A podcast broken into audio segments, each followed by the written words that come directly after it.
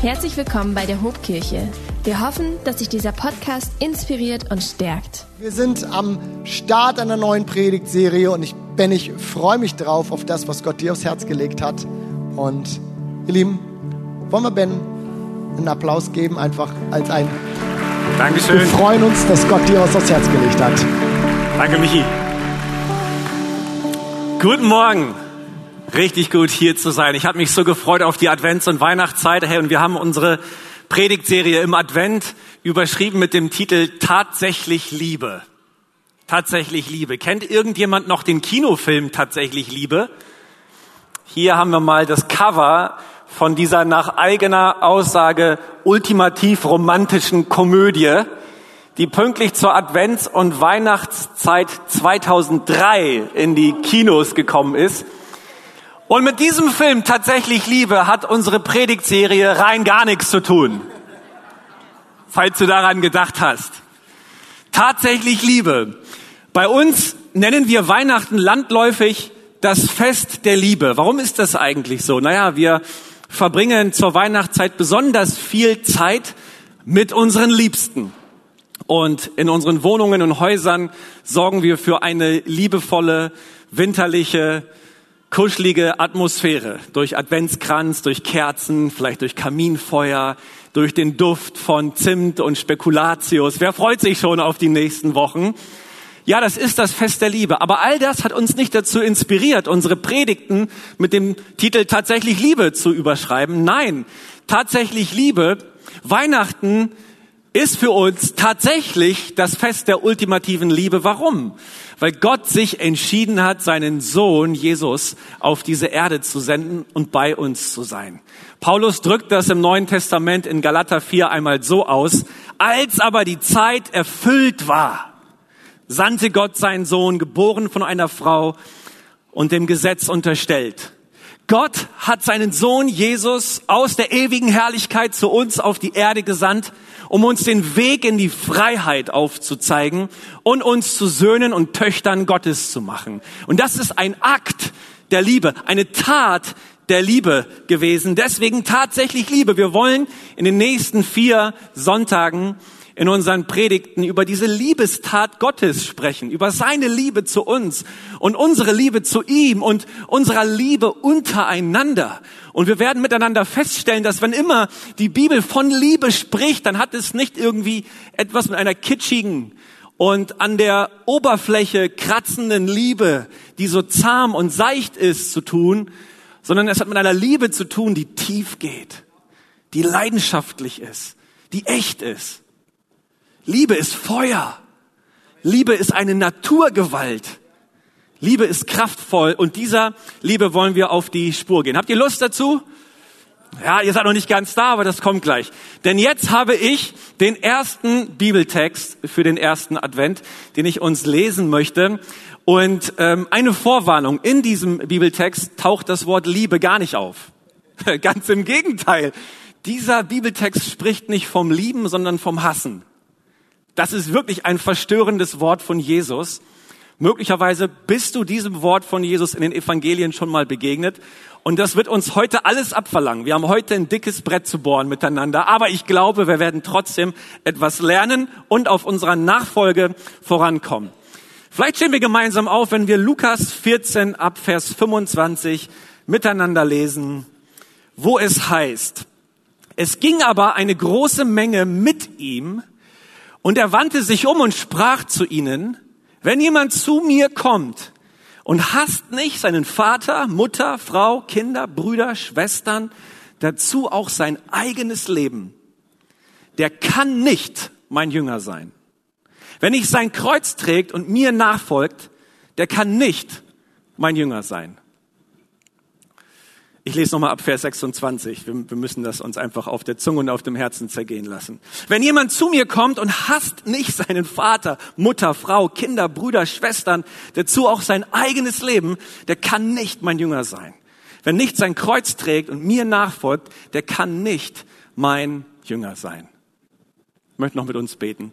Jesus, mein Gebet ist heute, dass du uns dieses Wort eröffnest und dass du uns heute hilfst, dich mehr zu verstehen, dich noch intensiver zu lieben und dir noch entschlossener zu folgen.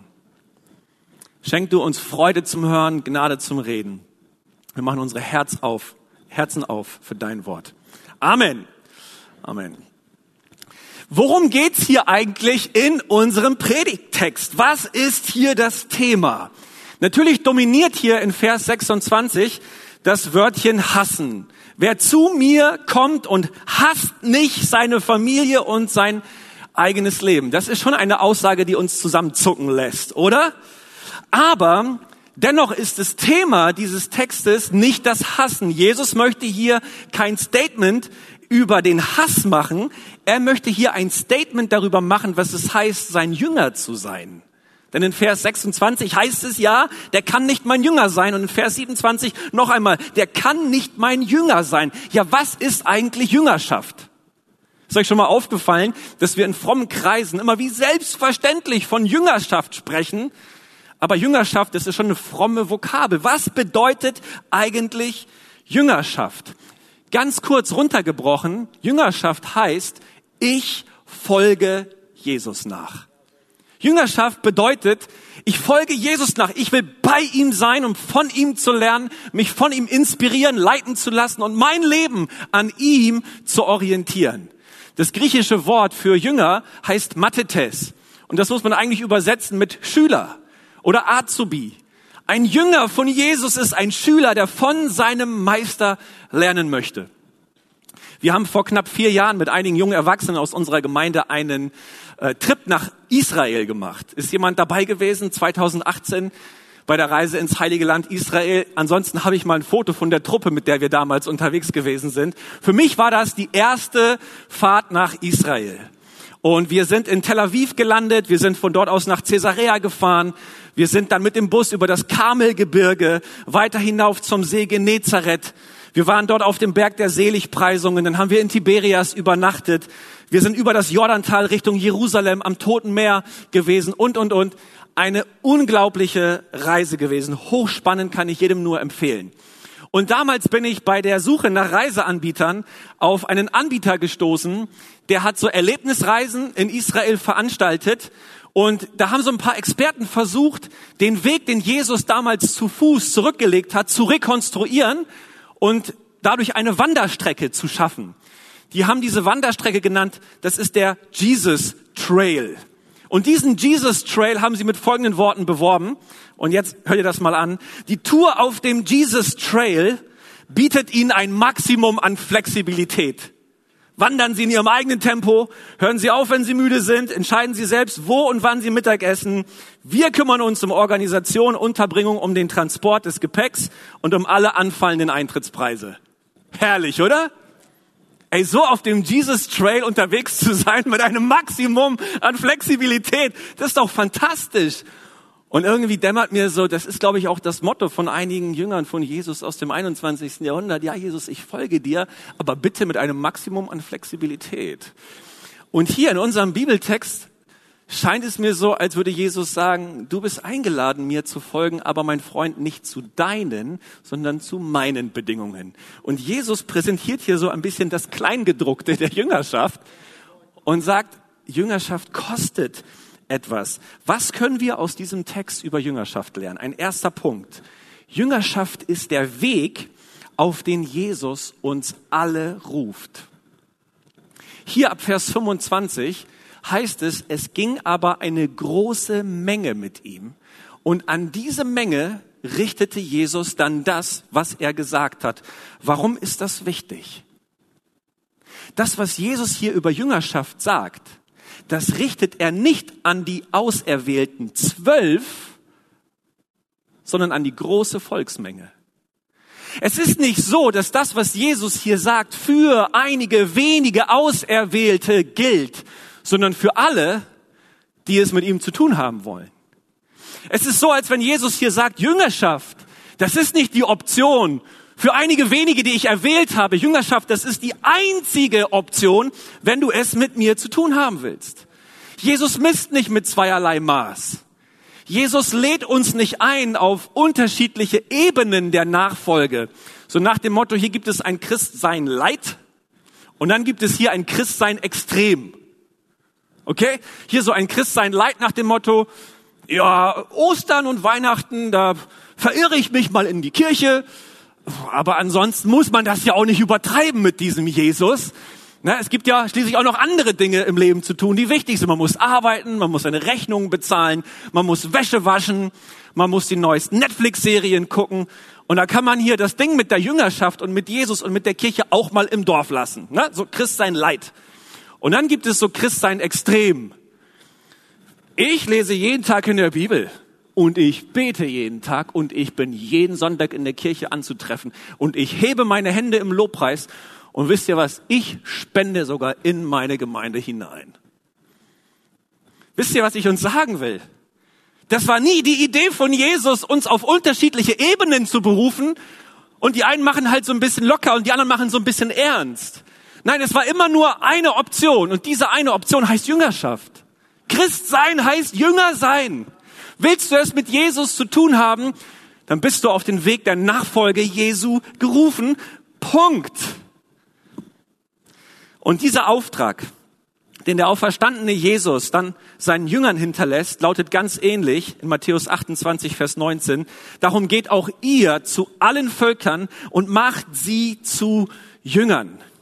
Das, was Jesus getan hat, nämlich Menschen in die Nachfolge zu rufen, ist auch das, wozu er seine Jünger, seine Kirche beauftragt hat. Auch für uns im 21. Jahrhundert steht dieser Auftrag fest.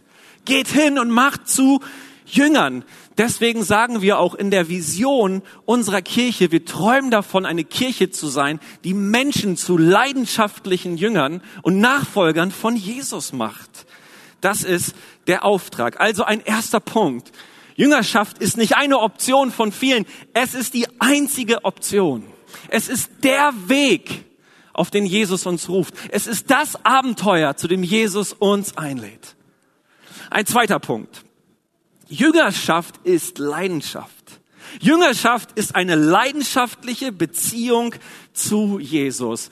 Und jetzt müssen wir uns hier ein bisschen aufhalten bei diesem markanten Vers 26. Wenn jemand zu mir kommt und hasst nicht Vater, Mutter, Frau, Kinder, Brüder, Schwestern, dazu auch sein eigenes Leben, der kann nicht mein Jünger sein. Wow. Mit dieser Aussage bringt Jesus das Thema Jüngerschaft auf eine radikal emotionale Ebene.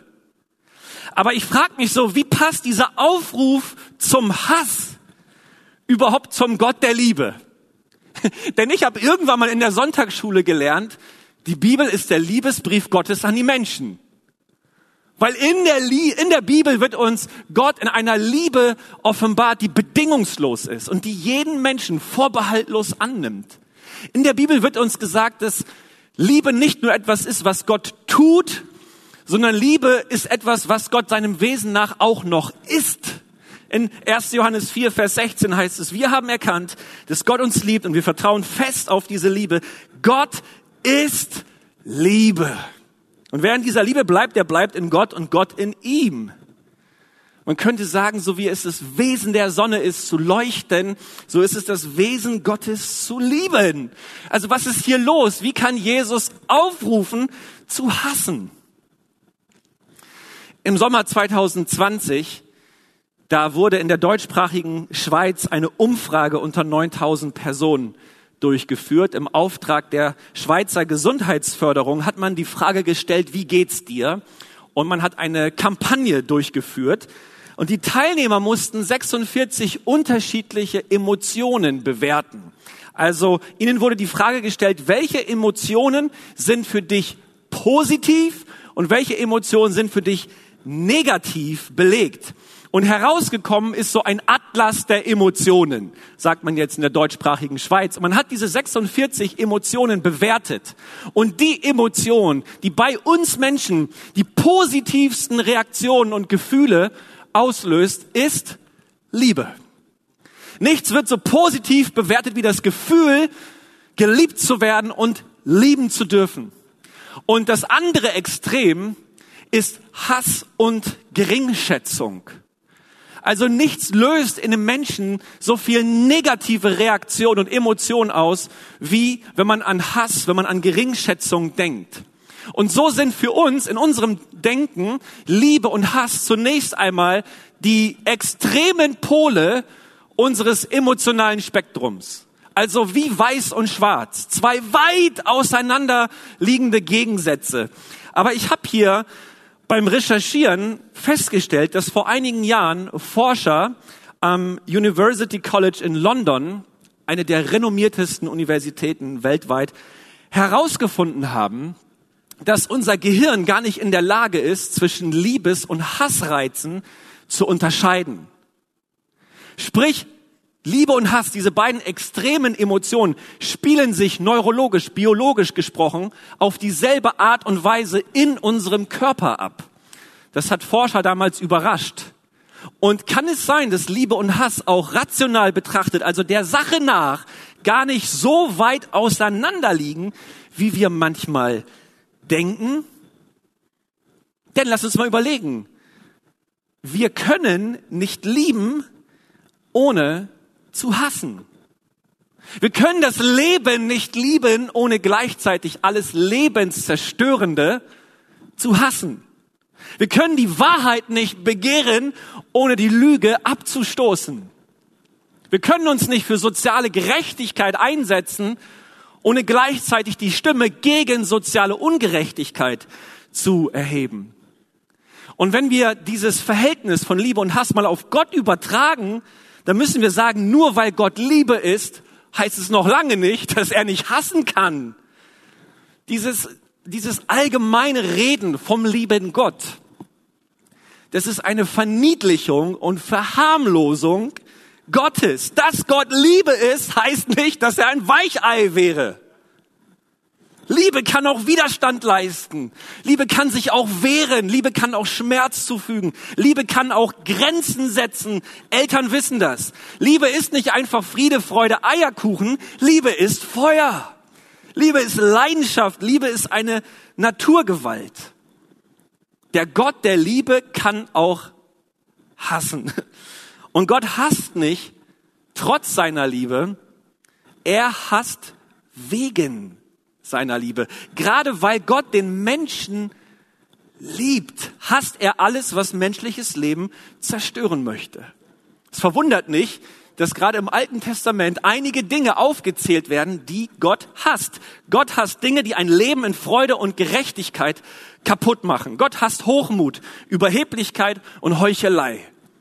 Wer mitschreiben will, Jesaja 1, 14, Amos 5, 21, Sprüche 8, Vers 13. Gott hasst Ungerechtigkeit und Raub. Jesaja 61, Vers 8.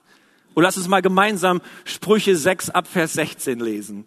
Sechs Dinge sind dem Herrn verhasst und auch das siebte verabscheut er. Und jetzt geht's los. Augen, die überheblich blicken. Eine Zunge, die Lügen verbreitet. Hände, die unschuldige Menschen töten. Ein Herz, das finstere Pläne schmiedet. Füße, die schnell laufen, um Böses zu tun. Ein Zeuge, der falsche Aussagen macht und ein Mensch, der Freunde gegeneinander aufhetzt.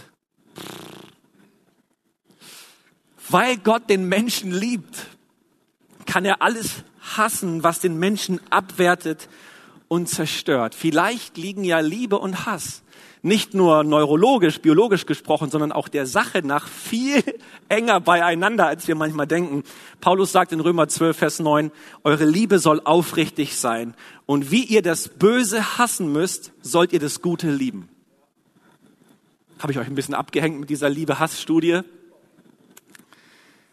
Lass uns nochmal auf unseren Text schauen. Fordert Jesus hier tatsächlich dazu auf, unsere Familie, die liebsten Menschen aus unserem Leben zu hassen im Sinne von, wir sollen sie verabscheuen, wir sollen sie verachten, wir sollen sie abstoßen und gering schätzen. Nein, definitiv nicht. Es gibt auch noch andere Worte, die Jesus gesprochen hat. In Matthäus 15 zum Beispiel lesen wir davon, dass Jesus das Gebot, Vater und Mutter zu ehren, bestätigt. In Matthäus 19 betont Jesus die Verantwortung der Männer für ihre Familien. Er spricht über den Wert der Kinder. Und das höchste Gebot an den Menschen lautet ja ebenfalls, Gott zu lieben und seinen Nächsten wie sich selbst. In 1. Johannes 4, Vers 20 heißt es, wenn jemand sagt, ich liebe Gott, aber seinen Bruder hasst, dann ist er ein Lügner. Denn wer die Menschen nicht liebt, die er doch sieht, wie kann, wie kann er da Gott lieben, den er nie gesehen hat? Gott selbst hat uns geboten, nicht nur ihn, sondern auch unseren Nächsten zu lieben. Warum zeige ich uns diese Bibelverse auf?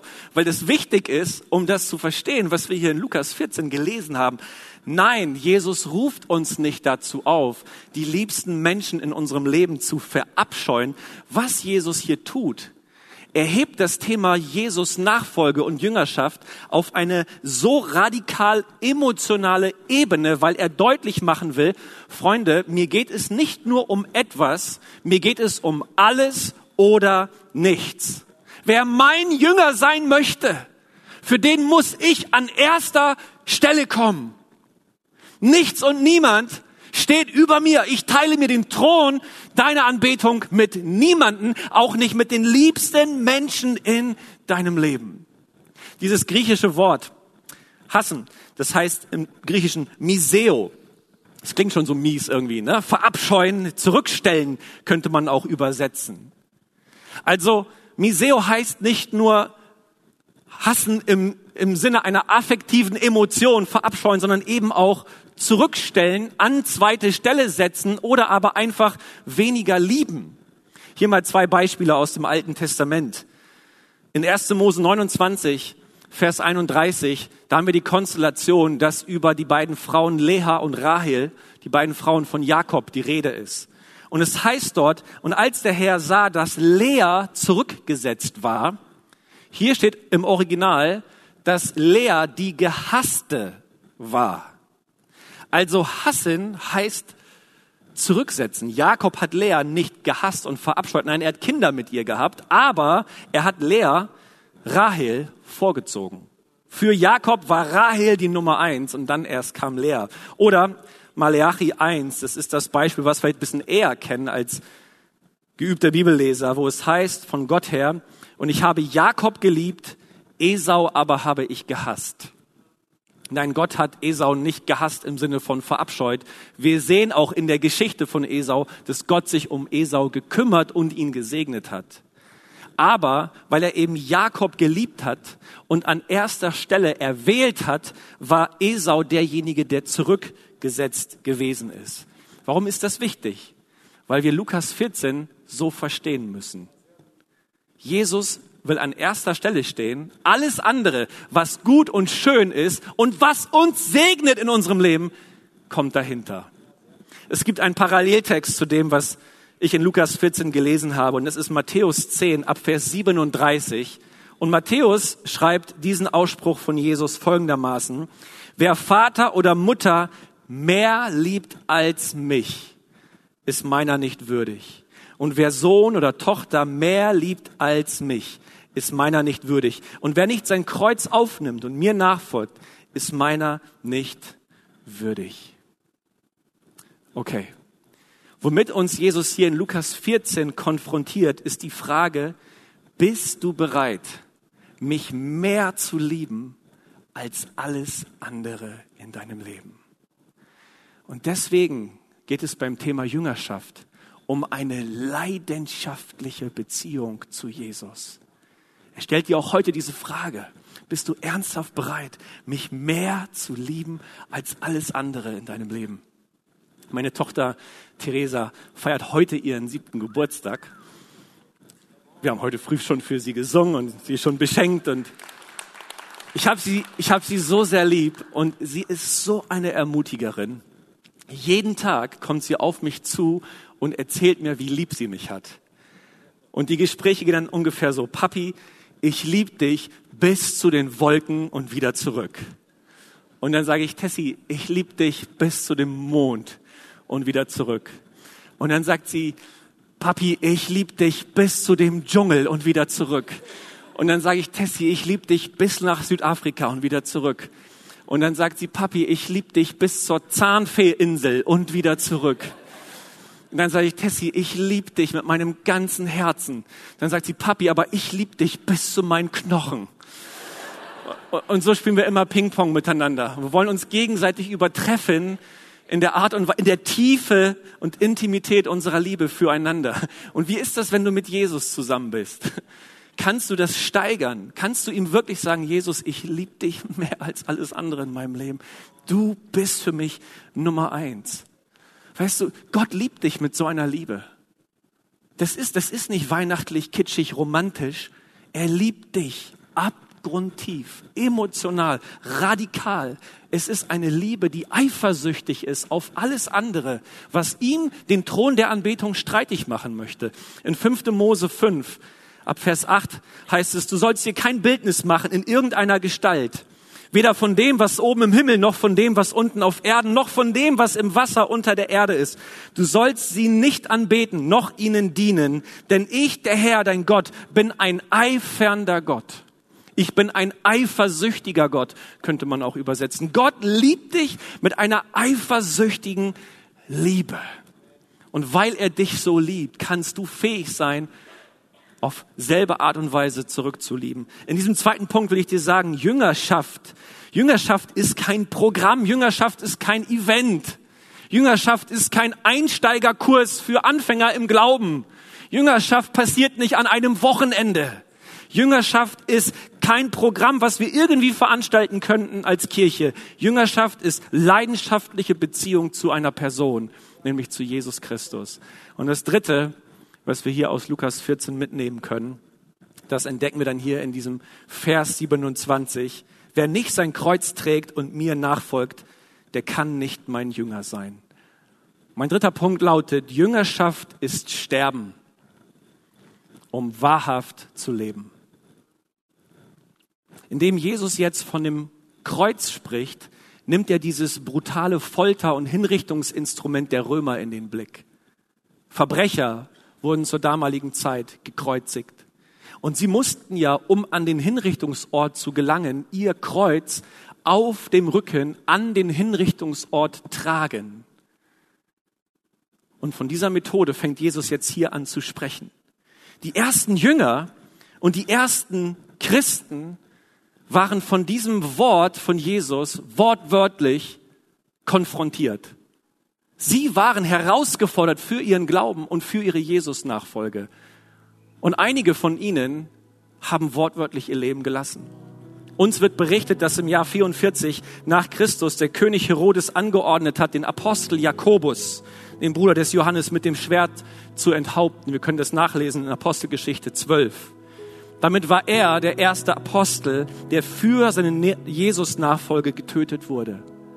Die weitere Kirchengeschichte erzählt dann, dass Lukas an einem Olivenbaum in Griechenland erhängt wurde, Thomas von einer Lanze durchbohrt wurde, Matthäus in Äthiopien von hinten erstochen wurde, Bartholomäus in Armenien zu Tode gepeitscht wurde, Matthias, das war der, der dann für Judas Iskariot ähm, eingesprungen ist, gesteinigt und enthauptet wurde. Nur Johannes, der Apostel Johannes, soll der einzige Jünger gewesen sein, der eines natürlichen Todes in der Verbannung auf der Insel Patmos verstorben ist. Man kann vieles davon nicht auf Echtheit hin überprüfen.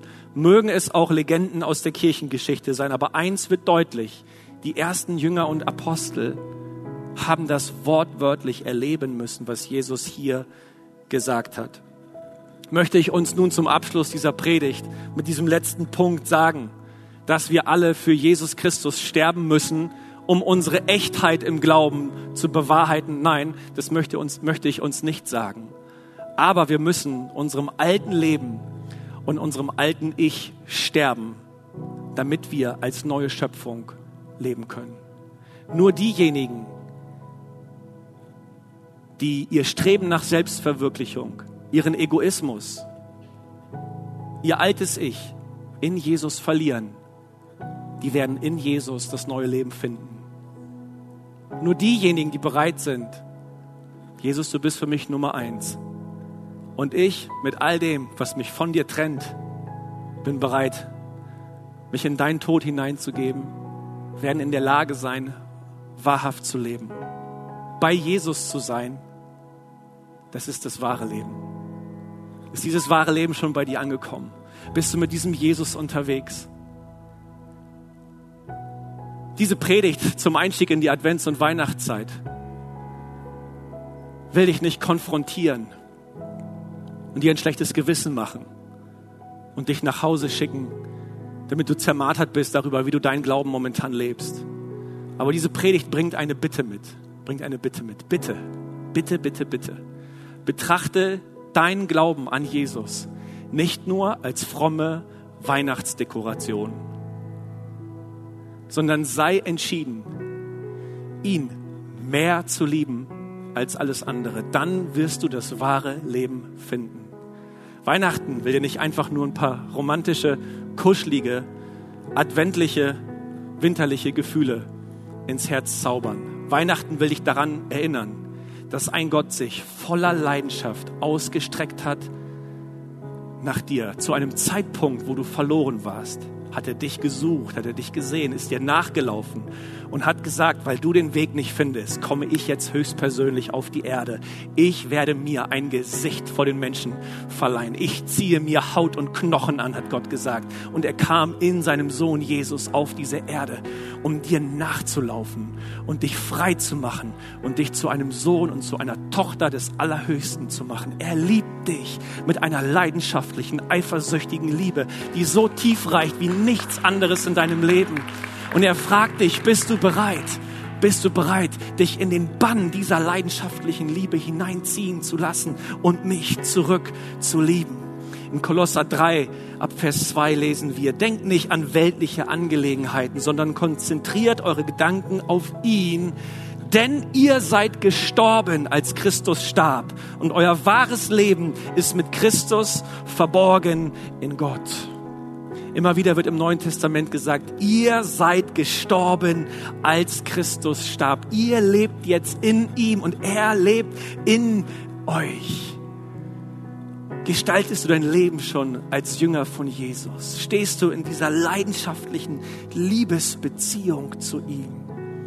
Hey, wenn nicht, dann streckt dieser Gott dir heute Morgen seine Hand aus und sagt, ich liebe dich bedingungslos und möchte dich einladen, mir zu folgen, bei mir zu sein und dein Leben an mir zu orientieren. Ich würde sehr gerne, bevor wir gleich mit der Band singen, noch mit uns beten. Und ich will dir sagen, auch wenn ich dich nicht kenne, Gott kennt dich und Gott sieht dich heute Morgen. Und er weiß, was du mitgebracht hast und was dein Leben schwer macht. Er weiß ganz genau, ob du schon Ja gesagt hast zu ihm, ob du schon eingeschlagen hast in seine Hand. Er sieht dich auch dann, wenn du ihn schon lange kennst und trotzdem dein Leben so gestaltest, als würdest du fern von ihm sein. Er weiß auch, was momentan dein Herz so schwer macht, dass der Zugang zu ihm momentan irgendwie versperrt ist, dass das Verhältnis zerrüttet ist, weil du Fragen hast, weil du Zweifel hast, weil du möglicherweise mit deinem Leben irgendwo in der Sackgasse festhängst und du kommst nicht weiter. Das sind Dinge, die du dir nicht erklären kannst. Warum leiden gewisse Menschen in meinem Leben? Gott, wo ist deine Güte? Wo ist dein Leben? Warum komme ich nicht raus aus meinem Burnout? Warum bin ich geplagt von diesen depressiven Gedanken? Möglicherweise bist du heute hier und Dinge quälen dich, aber Gott sieht dich und er schaut dich an mit einem Blick voller Liebe, voller Liebe. Und er lädt dich heute wieder neu ein, seinem Sohn Jesus nachzufolgen, der einst gesagt hat, meine Last ist leicht, mein Joch ist sanft. Komm zu mir, komm zu mir. Bei mir findest du Ruhe, bei mir findest du Frieden, bei mir findest du Annahme. Das, wonach dein Herz sich sehnt, findest du bei diesem Jesus. Und vielleicht können wir in diesem Moment gemeinsam aufstehen als Zeichen dafür, Gott, wir heben unseren Blick, wir schauen weg von uns, wir schauen hin auf dich. Und wollen wir einfach Kontakt mit diesem Jesus auf. Jesus, wir danken dir für dein Wort hier heute Morgen und für dein Reden. Für dieses, was uns manchmal auch so verstört und zusammenzucken lässt. Aber Herr, wir wollen dein Wort verstehen und wir wollen diese, diese tiefe, echte Liebe, die du für uns empfindest, die wollen wir mehr und mehr erkennen. Oh, nichts und niemand kann uns trennen von dieser deiner Liebe. Herr, wir wollen dich heute Morgen um Vergebung bitten, wenn wir weit weggelaufen sind von dir, wenn wir unser Leben fern von dir geführt haben. Wir wollen zurücklaufen in deine Gegenwart und bei dir sein. Jesus, wir wollen uns an dir orientieren, wieder festkleben an dir heute. Morgen ist das unser Entschluss. Jesus, ich will dich bitten, dass du diejenigen siehst, die, die momentan aus sich selbst heraus nicht fähig sind, diese Entscheidung zu treffen,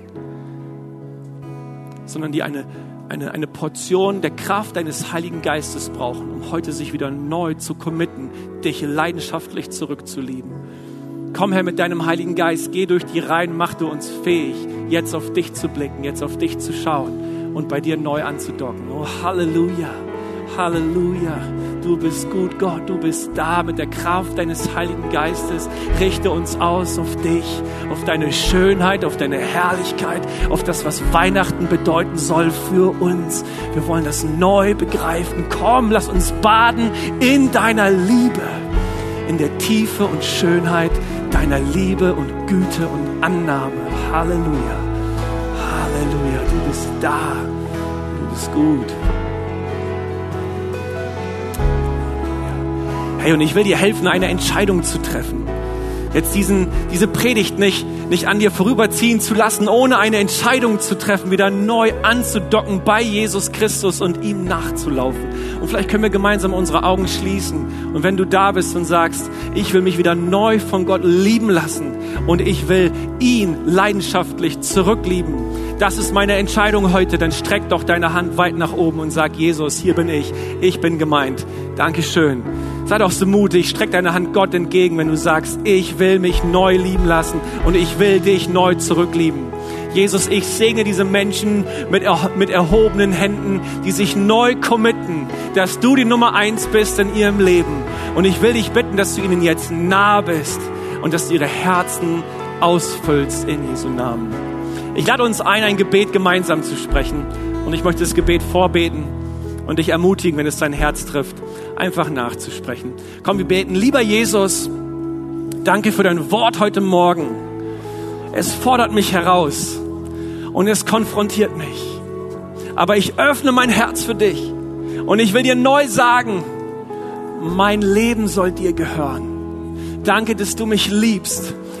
Ich will dich zurücklieben. Ich will dein Jünger sein, von dir lernen und dir folgen von heute bis in alle Ewigkeit. Gib mir deinen Heiligen Geist und vergib du mir meine Sünde und mach du mich zu einem Kind Gottes. In Jesu Namen. Amen. Amen, Amen. Komm, wir singen gemeinsam, beten Gott an. Wenn dich dieser Podcast gesegnet hat, würden wir gern deine Geschichte hören. Schreib uns doch unter hallo@ho.de oder noch besser, schau einfach mal persönlich bei uns vorbei. Wir freuen uns auf dich.